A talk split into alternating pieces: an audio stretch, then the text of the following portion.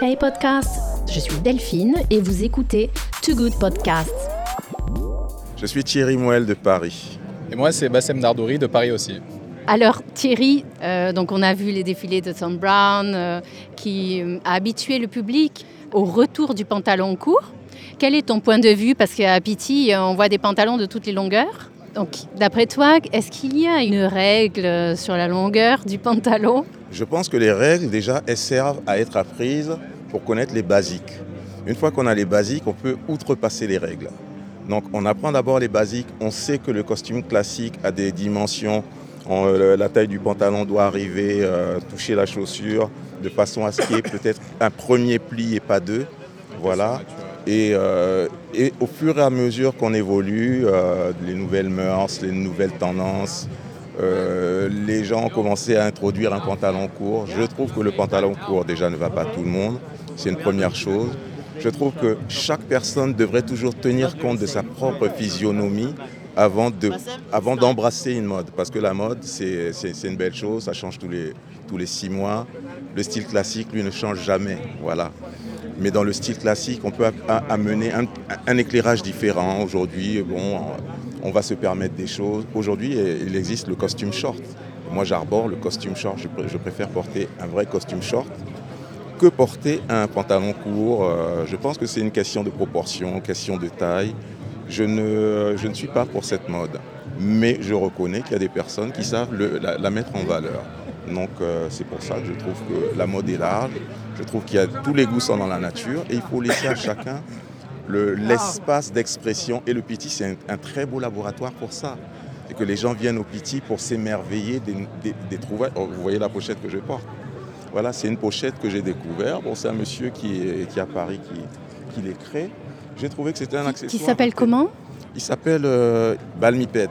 Voilà, c'est Balmiped qui a créé cet accessoire. Je trouve que l'accessoire est euh, c'est chic. C'est une nouvelle manière d'avoir une pocket square. C'est une nouvelle manière d'arborer la pochette. C'est une nouvelle sorte de pochette. Et en plus, ça amène de la coquetterie. Je pense que plus les gens voient des hommes coquets, et plus ils auront euh, le, c'est le champ des, possibles. Ça va leur faire des ouvertures et avec toutes ces ouvertures-là, ils pourront trouver une belle inspiration et trouver ce qui leur va, ce qui correspond à leur personnalité. L'habillement, c'est ça. Porter des choses, c'est exprimer des choses, c'est un, langage. On exprime des choses sur notre euh, extravagance, sur notre retenue, sur notre mesure, sur notre équilibre, et puis sur notre folie. Bienvenue à la folie. Moi, j'adore ça. Oser des couleurs, oser des choses, oser des matières, rechercher des nouvelles matières, rechercher des nouvelles formes. Et tu vis à Paris? J'habite à Paris et je suis, euh, depuis Piti 93, je suis un fervent défenseur du Piti. Pour moi, c'est une personne qui s'intéresse au style masculin, vient au Piti parce qu'au Piti, il a tout le panel il a vraiment tout le panel, toutes les possibilités. Et euh, par chance, on a deux Piti, les deux saisons, une saison chaude et une saison froide. On a vraiment le grand écart, on a six mois. Tous les six mois, on a un Piti. Et euh, chaque fois que je viens, je trouve des nouvelles idées, des nouvelles. Euh, ça me donne envie de créer. Et donc, je commence à créer aussi. Ah, extraordinaire Raconte-nous. Alors, au départ, un influenceur, c'est une personne qui est censée mettre en lumière les créations des autres. Donc une enseigne te donne euh, un vêtement et elle veut que tu le portes pour qu'elle soit vue. Ça lui donne de la visibilité. On est des mannequins vivants, on est des vitrines humaines. Les gens en voyant ça se disent Ah tiens c'est original ou tiens c'est beau ou tout simplement c'est bien porté. Voilà. Et euh, l'influenceur ou le brand ambassadeur, euh, ambassadeur de marque, c'est la personne qui, qui donne la vitrine, aux autres euh, enseignes parce que tout le monde n'a pas la chance d'avoir un stand au Piti. Il y a beaucoup, beaucoup, beaucoup euh, d'enseignes qui viennent et qui exposent là avec nous dehors. Ils s'exposent, ils exposent leur marque, ils parlent de leur marque. Et euh, donc au début, nous représentons les, les marques et puis il y a d'autres marques qui viennent, qui nous demandent de les représenter, et puis ça continue. Et finalement, on est embarqué dans cette logique-là où, à un moment donné, notre propre créativité doit s'exprimer. Et pour qu'elle s'exprime, c'est soit la marque qui nous fait confiance, qui nous donne une petite fenêtre, on appelle ça une capsule. Et donc, ils te, ils te donnent l'occasion de faire une capsule. Ça te permet de ne pas prendre toi de risque. Eux, ils prennent le risque de le faire. Toi, tu fais ta petite capsule. Tu donnes à la capsule la dimension que tu as besoin de la donner. Dans mon cas, ça sera toujours moi le meilleur ambassadeur de ce que je ferai. Donc, euh, et aujourd'hui, je suis en phase de création. Piti me donne l'occasion de, de rencontrer des manufactures, les meilleures manufactures, les meilleurs, euh, les, les meilleurs tissus, les meilleurs... euh, voilà. Et donc j'ai commencé à, à- à dessiner mes propres modèles et je commence à, à- Je vais faire le déplacement pour réaliser les premiers prototypes.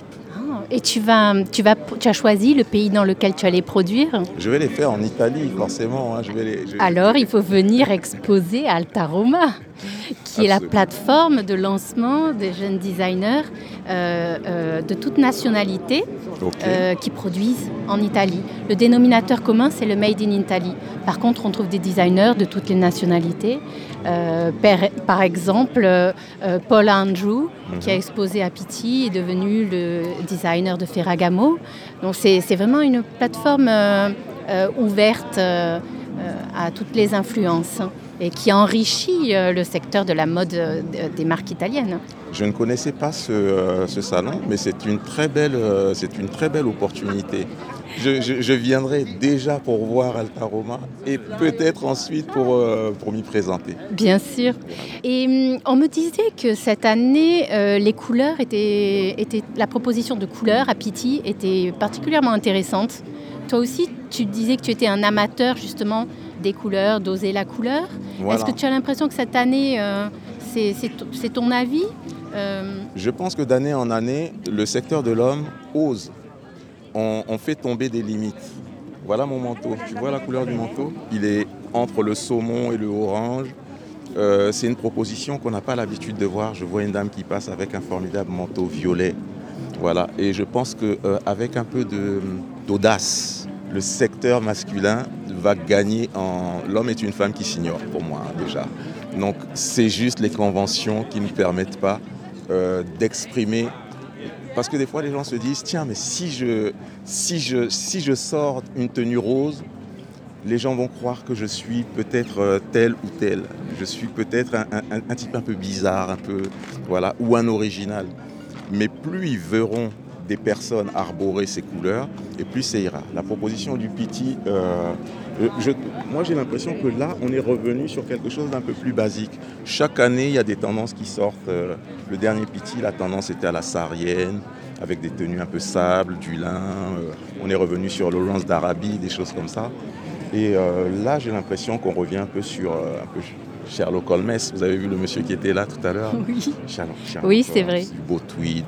En tweed, des belles, des belles couleurs. Est-ce que tu crois que euh, les millennials euh, osent, sont un peu euh, conformistes sur le choix des couleurs ou qu'ils osent et ils sont ouverts à, à toutes ces nouvelles, euh, ces nouvelles tendances? Tu vises, tu vises comme, comme comment dire, communauté Quelle tranche d'âge toi-même? Euh, L'habit à l'âge qu'on lui donne, hein, je pense que euh, je ne vise pas une communauté. Je pense que les jeunes ont besoin de. euh, ils ont besoin. C'est pas un exemple, mais euh, il faut qu'on leur donne des choses à voir qui leur donnent de l'inspiration. Si on leur donne de l'inspiration, on peut aller vers eux en, faisant des choses qu'ils portent et puis en les tirant vers quelque chose d'un peu plus classique. Euh, je ne suis pas pour le choc des générations, faire euh, des vêtements pour des gens d'un certain âge et puis des vêtements pour les jeunes. Non, le vêtement, c'est quand le vêtement est beau, tout le monde va trouver qu'il est beau, quelle que soit la tranche d'âge.